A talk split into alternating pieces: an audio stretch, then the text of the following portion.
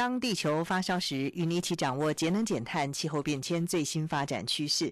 听众朋友您好，欢迎您再次收听《当地球发烧时》，我是主持人林尔翔。节目中的朋友邀请到的是台湾永续能源就基金会董事长简佑新简董事长，董事长你好。呃，主持人您好，各位听众大家好。永续啊，这个词是近年来最热门的议题啊。这个企业强调永续呢，其实教育部也开始将永续纳入呃学生的课程里头啊。今天我们的焦点就锁定在大学的永续发展。嗯，好，我就是三月初的时候，呃，有个机会到屏东去，它的目的在哪里了？因为屏东实在是在对台北人讲是蛮远的哈，所以去屏东的话，很多事情要一次做完，在时间上比较经济一点。嗯，国境之南嘛。对。但是屏东其实是很美的地方。我每次到高雄、屏东的时候，第一个感觉哇，阳光真好嘛。在台北的人，老实讲很辛苦，常常看到阴天或下雨啊。那一天也是在台北出来，阴阴的，有点没有下雨，但是一到这个一下火车在左营的时候一看，哇，这个天空好美。嗯。然后到屏东一看，哇，那个乡下好美啊，因为而且很久没有看到这么多的菜园哈，很多各种菜都有，呃，种的是是非常好的一个农业大县。呃，唯一比较可惜了，像我们这做环保的人呢，看看。就是空气稍微还不是那么理想哈，有一点点的小雾霾。他们讲说那天还好哈，在这个这段时间的时候，呃，常常受到雾雾霾的影响哈。当然有些不是我们本土的雾霾了哈，但是总是稍微呃有一点美中不足。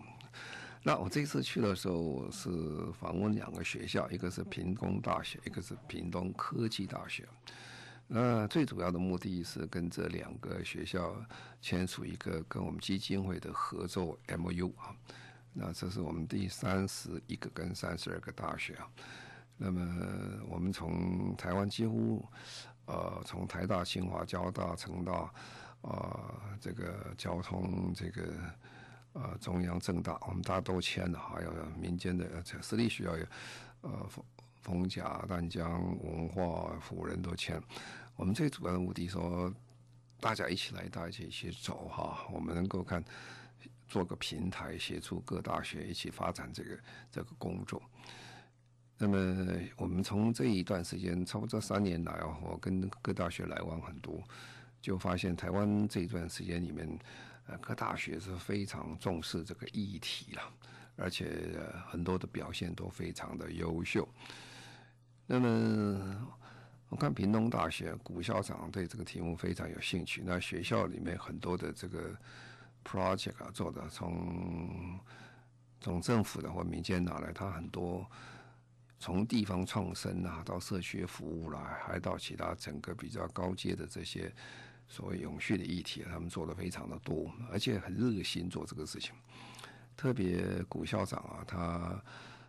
也跟这个泰国大学啊签署了一个姊妹校一个合作的一个一个这个啊一个一个约哈。那这个约的目的就是说，呃，跟各国各国之间来往哈。那么这个这个约里面有一个就是说，他们开国际会议啊，他跟六个泰国大学 Rajabat 这个大学系统啊，有六个大学签的。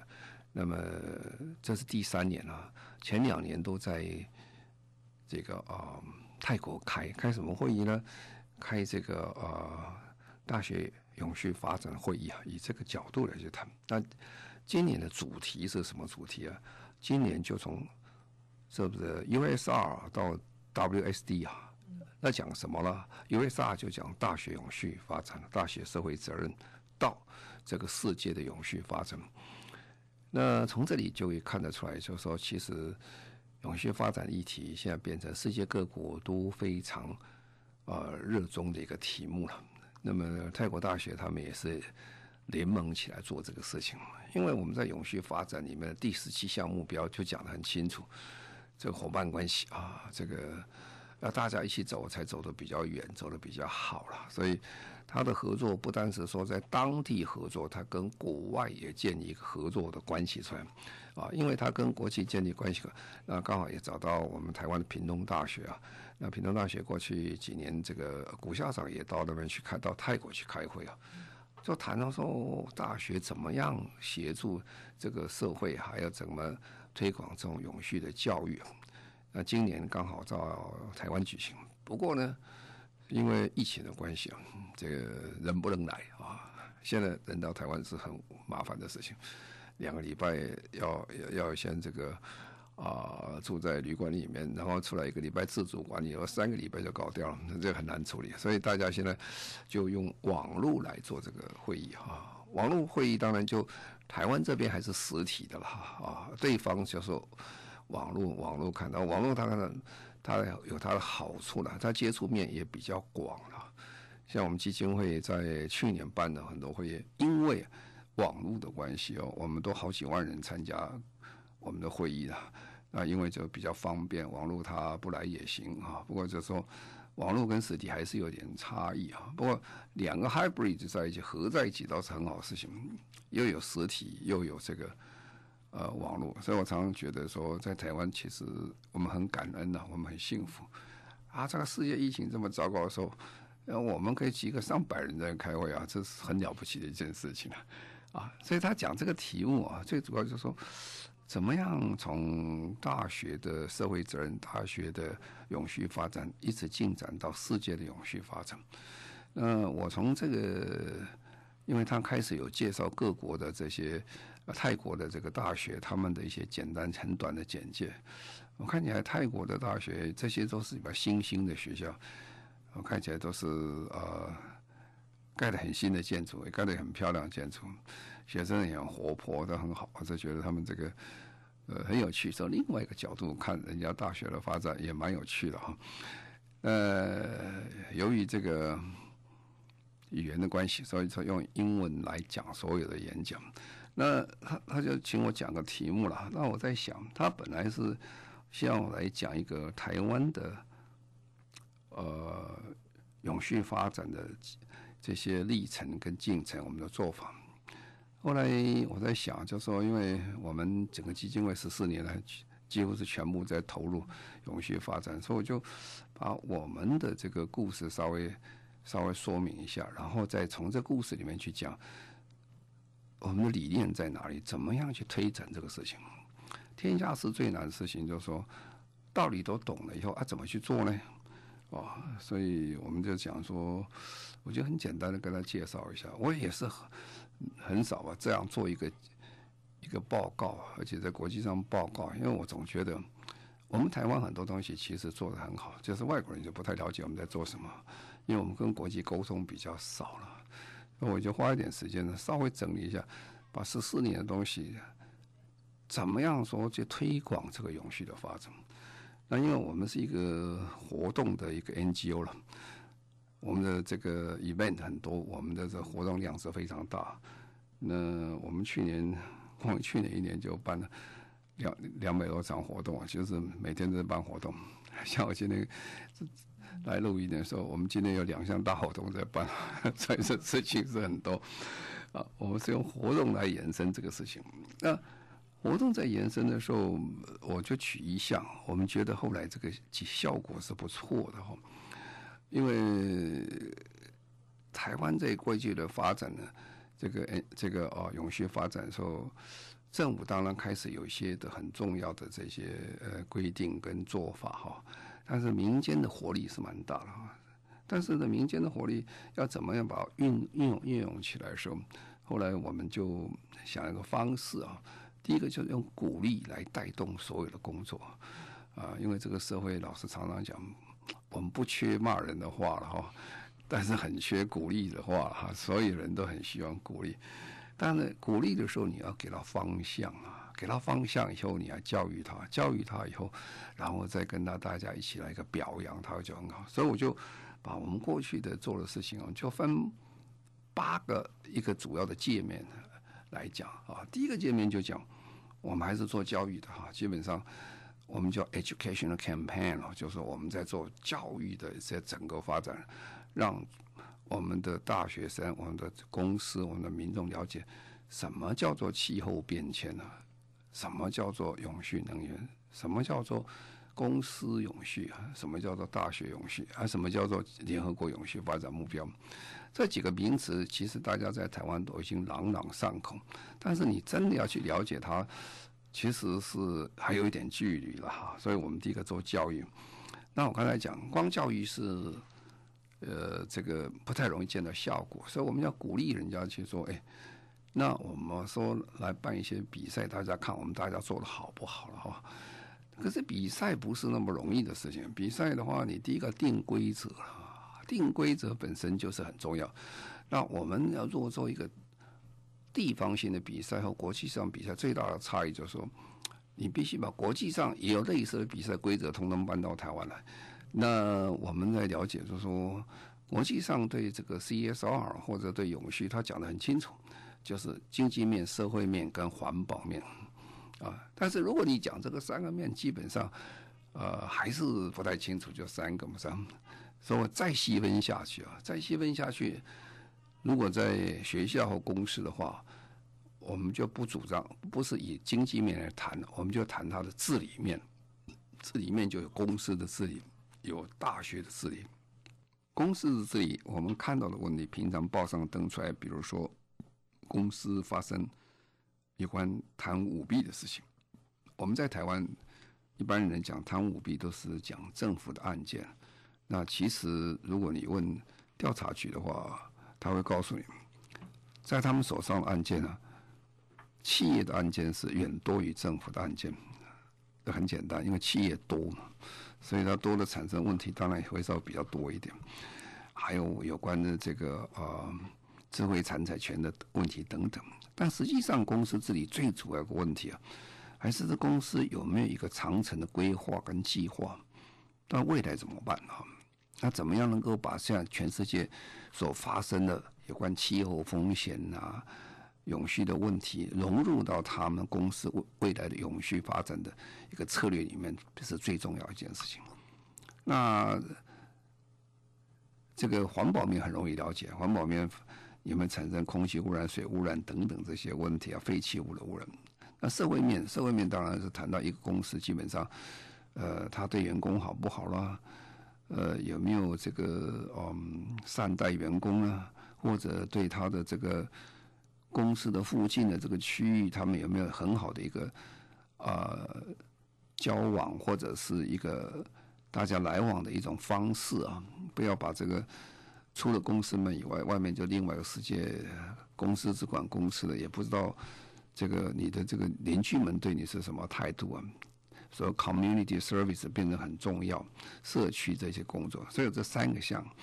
好，那这有这个三个项之后，那大学也是一样啊。所以我们在谈大学的时候，今天大学最重要的问题啊，也是这三项啊。我们过去在大学发展的时候，有个问题都谈到，都非常重视一件事情。学术品质跟它的优秀性啊，那这最简单一个看法都是从你们到底发了发了几张这个写了几张的论文啊？你们的论文在国际上得到多少这个排名啊，或者被引用啊等等啊啊，这大家都非常重视这论文的。但是如果大学的功用讲起来的话，它不是只单单那么单纯说。出论文啊，做研究而已。大学一样啊，大学一样有大学治理的问题啊，大学一样有环境的问题，大学一样有这个社会面的问题。那大学的治理面最简单一个道理，今天为什么在台湾有些地方会出了问题？因为大学如果第一件事情讲大学治理，第一件事情最重要。就大学校长怎么产出啊？怎么怎么有大学校长？是选举要怎么样做出来？我们在过去这么多年，你们看台湾都会发生啊，不但是国立大学校长难产了，私立大学校长也难产。那这个校长如果不是很好的呃产出的话，就直接当然会影响到校务了。因为衔接校长太久，对学校不是很好的事情。啊，那么另外就是说，我看最近大学开始变化了哈。过去台湾的大学都是在想争取教育部的预算，啊，但是随着最近几年呢，整个国家的预算越来越紧缩以后，其实教育部能够哦提供的预预算其实越来越有限。以前还有五年五百亿啊这种呃施政的口号等等啊，但是即使这样，也是越来越少。所以怎么样把这个学校的这个实力啊，还有校产善加利用啊，还运用学校的本身的研究能力，去创造一些学校未来的经费，变得非常重要。所以我看到很多学校，不管是公立的或者是呃私立的，他们最近校产基金逐渐在扩大，我觉得这是一个很好的现象，因为光靠学费是不足的啊，学费。每次大家提学位要增加学位，好像这很伤感情的事情，社会一片骂声哈，那个校长也很难做，又想增加又不敢增加，然后教育部也不敢答应哈，这问题很多。实际上讲，在全世界现在看起来，大部分的这些像美国啦、呃日本的很多国家，他们都继续在扩大校产基金，特别最有名的像耶鲁啊。这个哈佛啊，这种美国这种大学，Stanford，他们校长校产基金啊，都是上百亿美金啊。呃，所以在这校产一多的话，你办学校就比较容易，你可以高薪聘请特别好的教授。比如说现在大家喜欢讲，因为你这个学校有几个诺贝尔奖金得主的教授，你的高薪聘请啊啊。比如说，呃，你学校这个设备怎么样？最新设备教学设备有没有？那更重要的就是说，哎，学生呢，如果真有好学生的，也可以讲，我通通给奖学金啊。像美国纽约大学的医学院，他现在医学院的学生是全部免费的啊。哦，这个是不得了事情啊。那当然好学生会去了，因为是好学校，又给你免费念，又有奖学金，当然是很好。所以这个资金的运用，在这个大学的永续发展，变成一个非常重要的地方。那第二个，当然我们讲到大学的就是永续发展，就是环境面啊。其实，呃，你可以大概了解一件事情，很多大学其实，呃，在环境的照顾上，并没有像一般人想的这么好了哦。怎么说呢？最简单一个，从节能减碳开始啊。其实大学的用电是很高的，各位去查一下，大学的用电是很高，大学能源用了很多的哈。而且大学化学实验室啊，各种实验室这些的排放的这些东西，是不是完全合乎标准啊？这个在学校里面要给学生很清楚的印象。如果在学校学校做的很彻底的话，那个学生毕业就很很很有印象，说他将来怎么做。啊，如果在学校里面随随便便啊，弄弄弄啊，那他出去毕业也就无所谓。啊，这是第一点。那如果这样讲更严重一点，什么事情呢？更更更严重一点，我们现在大家都在谈啊，碳中和啦、减碳等等啦。那很简单的，如果现在呃全世界各国都走向碳中和了啊，我们台湾大概未来一段时间也会宣布碳中和。那碳中和的意思就是说，我们到二零五零年的时候减碳要减到零。我们现在是多少？我们现在平均每一个人是十一点五公吨每一年啊，我把减到零啊。哦，减到零是不得了的事情。不过你要想啊，三十年很快就到。今天的大学生在大学是二十岁左右，二零五零年的时候他就是五十岁啊。那个时候这国家是要他负责的。如果你没有好好做到，到时候你就留个烂摊子给他，就是这样。呃，是不是这样？因为他是五十岁了，国家是这个。最重要的工作都是那个上下的年纪来负责，啊，所以呢，如果你在学校里面没有告诉他怎么怎么做做好，那很会有问题。那更反过来讲，今天学校说突然说，哎，也不是突然说了，学校计划说今年明年我们要盖大楼。如果你盖的大楼是不合乎未来走向二零五零年的节能减碳标准的时候，你又留给二零五零年的。这些学校的教授、校长们一个难题，什么难题啊？惨啊！要减到零，怎么减法啦？我这个房子根本就是不合格的房子，所以完全了解是说，学校的治理这个面呢相当广，环境面也非常重要。那等一下我们再说社会面。好，我们现在再稍微休息一下，稍后回来继续进行今天的《当地球发烧时》。您现在所收听的节目，中广新闻网《当地球发烧时》，我是主持人林尔祥。节目中朋友邀请到的是台湾永续能源就基金会董事长简佑新简董事长。今天我们特别谈到的主题是大学的永续发展。好，那我们就来谈社会面啊。社会面其实现在在全世界各国看的一个面，其中之一啊，在台湾是没有这个问题了，在我们这里很多国家问题很多了，就性别平等啊。到底女学生多还是男学生多，还是比较均匀的分配一下？当然，我们看到台湾很多大学是，呃，要说是女生多于男生啊，学生哈。不过这还有一个问题在这里，还分配的问题啊。这个全世界现在都在谈这个问题。为什么？你看哦，所有公司的他这个呃，这个 brochure，他在介绍公司的时候，他都会看，哎，这个公司的科学家。你看那个照片，大多是男的比较多一点啊，因为其实我们性别平等，它是各行各业都要算进去。这个平均的问题，工学院呐、啊、理学院呐、啊，或者说医学院呢，这男女生是不是平均分配等等的，这是这是要谈的问题啊。然后呢，这个呃，有些比较弱势的族群是不是在这里面呢？现在我们看学校在在谈的时候，有时候会看那个学校说，哎。那个学校的学生是家庭中第一代的大学生有多少？或者二三代？二三代不稀奇了吧？这这他家族就是很喜欢念书的，呃，有这个能力念书。还有一些家族是第一代才有机会把孩子送到大学去。那这个如果你要谈这个平等的话，还协助这些弱弱势族群的话，这变得非常的重要啊。总而言之呢。这些整个很多考量，原来我们并没有多想的问题啊，现在国际上越来越清楚的规范出来。之后你要查比赛，你就是要看国际这些规范怎么比赛，然后我们再来看。哦，那真正是比赛的时候，才是真正是公司啊或者大学，这是最辛苦的工作。因为写文章是比较容易啦，我们常常说写报告、写报告、写永续报告书，那他们就讲，哎，其实你在弄一个作文比赛。如果作文比赛就这么简单，可以做永续的话，天下大家永续都做得很。永续要看真的你工作做怎么样。所以刚才讲这些问题，你要一项一项是，一项一项去把它解了，才可以出来哦。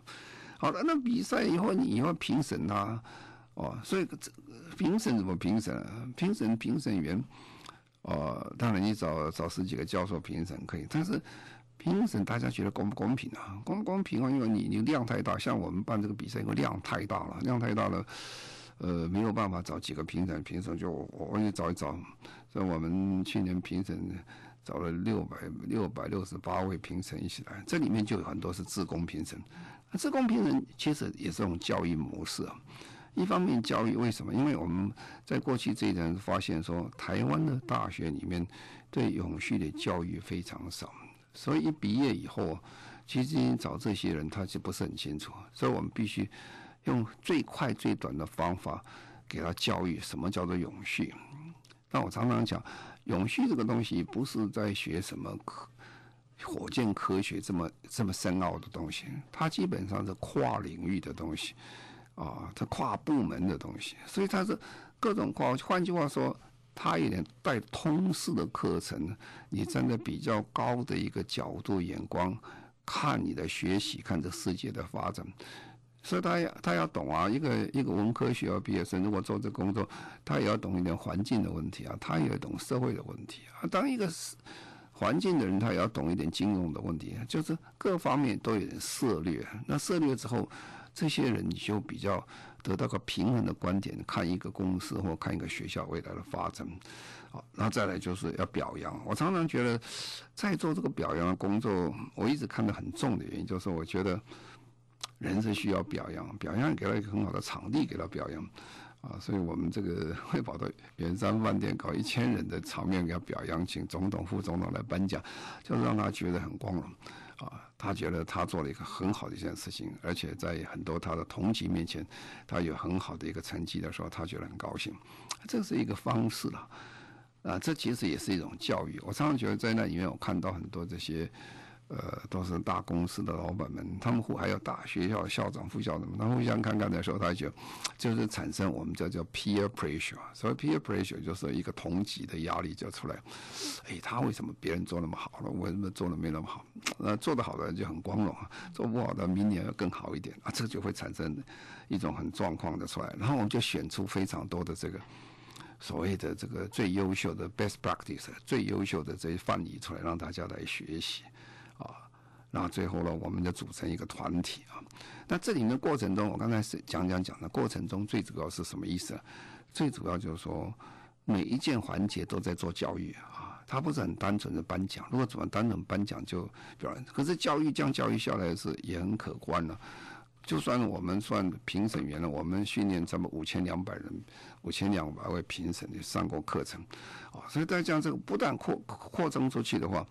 他可以把他的知识的理念一起带到到公司里面去，带到学校里面去。所以评自工评审本身负责的一个工作，除了评审以外，他还是一个等于一个永续的一个教案的一个大使，他会把观念传出去。好，那这我就要回过来就问了：那大学在做永续发展的时候，有哪几点哪几点是特别重要？我们要追求什么事情？大学的永续发展呢？其实我如果把它分了，大概五件事情是我们希望把它做得比较好一点啊。第一件事情我们希望做得好，就是大学它一定要，我第一个我们在做工作，我们在寻找这个大学哪个大学是个 leader，是一个领导者啊。第二，他这个领导者他本身要做得很好啊，啊，就是说他不是会讲啊，会讲没有用，这个这个东西要看你怎么做。所以我们。第一件事情，很希望说，在台湾大学里面找出各种不同的领导者出来。当然，领导者意思有时候是全校都做得很好，也是一种领导方式。一个哪一部分他做到，也是一个部分啊。一个领导者，这个很难说一个人所有五十项全能，各个都行啊。但是如果你从各种不同角度去分，领导者就会出来。然后学校治理要非常的好啊，这个。一个领导者如果学校治理不好的话，啊，最后这结果不会很好了。所以我们第一件事情，我们都在寻找什么是最好的学校的领导者，什么是很好的公司的领导者，那公司怎么治理。那第二件事情啊，我们在做大学的时候，观察大学很重要的问题就是，他整个所谓社区的参与啊。过去我们常常讲说大学城，大学城。大学生概念就是说，哦，这个这个是比较乡下的学校，这个就是一个大学在这里啊，啊，这个这个大学，这个在在的时候开学的时候，哦，这个这个乡下地方就非常的繁荣啊，因为学生去了，搞一一万人去了，每天要吃要要喝啦，这些东西很多，所以大学生很繁荣。然后呢，放假了，放假放假，暑假一到，啊，大学城冷冷清清的，什么样？嗯，那些大学生的人也苦哈了，没什么，没学生嘛，没有消费，啊，这分得很清楚。但是其实现在我们注意关心说，我们大学跟社区是共生共荣了。大学其实负担一个责任，就是说，既然在这里了，社区很支持大学，那大学怎么去支持这个社区呢？那也协助大大大这个我们社区有各种，比如创生啊，或者其他的。可以让这个这个整个社区或者附近的区域可以好一点啊，不要让让让他觉得说，哎，大学只像一个殖民地一样，就你圆圆圈里面就很好，圆圈以外就不管了哈。那这是一个所谓现在外交这个教育部非常关心说 USR 是他们的重点之一啊，也就是希望大学能够带来很多他社区的一个繁荣发展，大家共存共荣啊。这是一个大学永续发展很重要的概念之一。好，我们在这儿稍微休息一下，稍后回来。您现在所收听的节目《中广新闻网》，当地球发烧时，我是主持人林尔祥。节目中的朋友邀请到的是台湾永续能源基金会董事长简又新简董事长。今天我们锁定的主题是大学的永续发展。好，那大学当然最重要的任务就是教学了啊。那他教学。那我们在教学，可是现在有个问题来了哈，就是说，我们最近很多事情的发展都是在最近十年、二十年出来，特别是有关气候变迁的永续发展的问题。那气候变迁其实就名词讲起来啊，大家都了解是没有问题。但是气候变迁它有两个最大的风险啊。第一个大的风险就是说，它实体物理的风险啊。什么叫实体物理风险呢？啊，你这个来了暴风雨的洪水啦，或者海水上升啦，这个时候因为它直接产生风险，你看得见。那另外一个很大的风险，我们平常叫做转型的风险，因为你要解决这问题啊，你就不能再使用这个所谓化石燃料，就不能够用石油啦，啊，不能用煤啊等等这样。好了，这个就是很大的问题了。这很大的问题就产生什么问题？就是说，因为这样的发展以后，你第一个，因为你不能够用石油，不能够用煤，那很简单，汽车你就不能用。所以现在很多国家就开始已经宣布了，二零三零年、二零二五年就不准开汽车，而不准这个卖新汽车、是新柴油车了啊，那逐渐要把它淘汰掉。那很多国家火力发电厂就要关掉了。那很多投资者说他不可以再投资石油化学工业。哦，那这个教授人如果不是很了解这状况发生，我举个最简单的例子，如果学机械，我个人是学机械的，因为小我在教教学生就怎么做汽车做这些问题。你现在教他那么多，等到毕业的时候刚好不能卖汽车的时候，啊，你不是教他一个一点用处都没有的东西。那这教授本身要站在比较高的长远的高度想。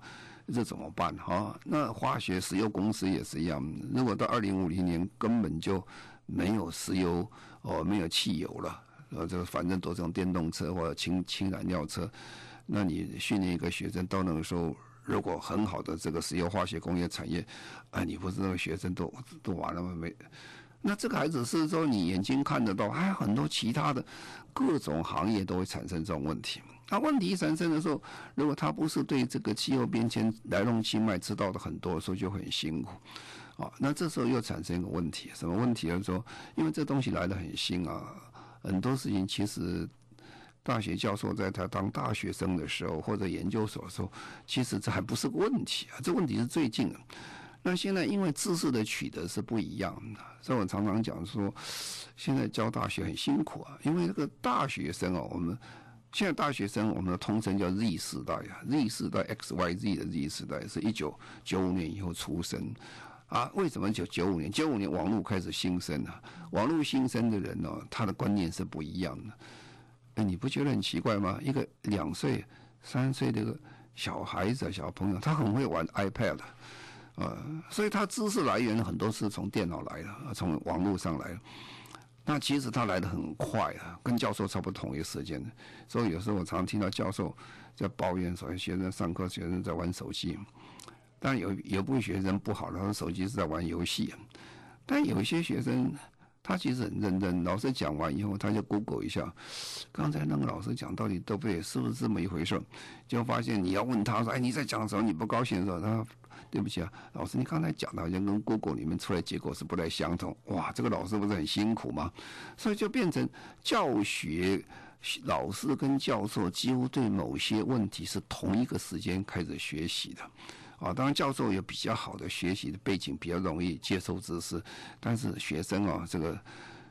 这网络比你快得多了，他来了也很快，学的也很快，所以这个怎么样做教学，在未来时间变成大学里面非常重要的一环。当然，校园建设很重要了。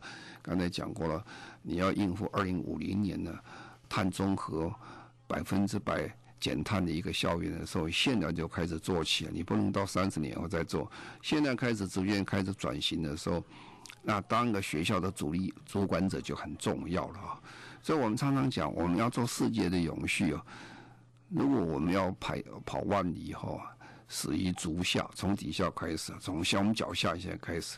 那我们现在怎么把大学办起来？从校园的建设，从教学，啊，从这个整个在这个议题里面怎么领导这个社会，就变成大学最重要的责任，也是走向永续最有效的方式。从大学开始。